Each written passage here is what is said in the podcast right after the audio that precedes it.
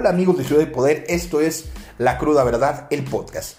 Soy Alejandro Olvera y esta vez voy a platicarles sobre un tema sumamente trascendente para el partido del presidente aquí en Querétaro. Sí, me refiero a Morena.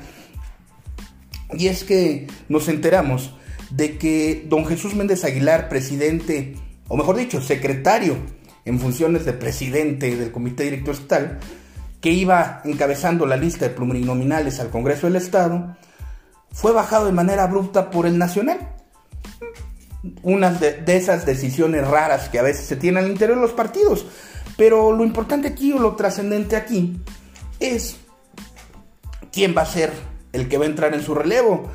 Y les cuento, nos enteramos que existe gran posibilidad de que quien entre en su relevo sea el senador suplente de las tres Jotas, el expriista Juan José Jiménez Yáñez, quien otrora ya ocupó un escaño en el Congreso del Estado en la época de, Pepe Calzada, siendo un destacado Calzada Calzada Boy y un pésimo, pésimo legislador local.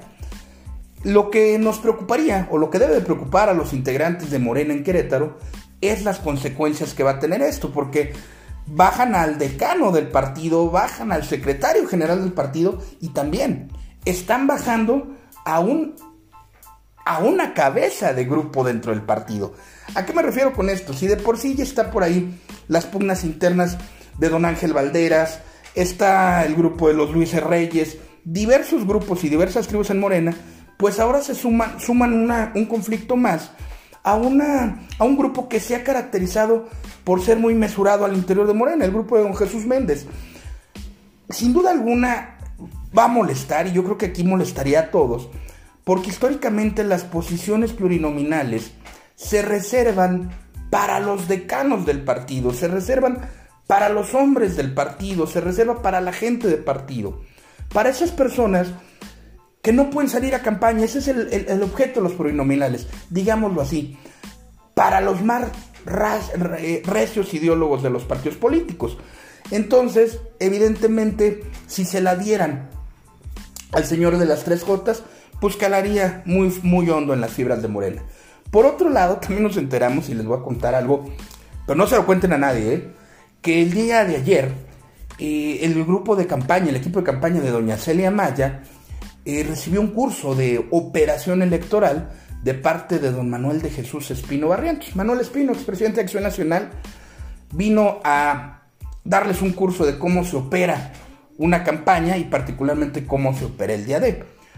No cabe duda que, la capacidad y la experiencia y calidad de Manuel Espino como operador político, pues no queda duda, no, no, acepta duda en el plano nacional.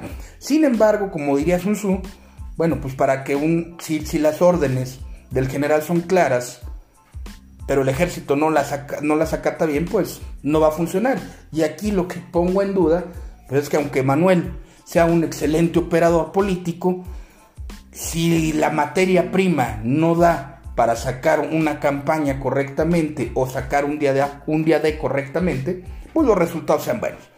Pero, pues, ah, son señales, dirían por ahí, y son claras.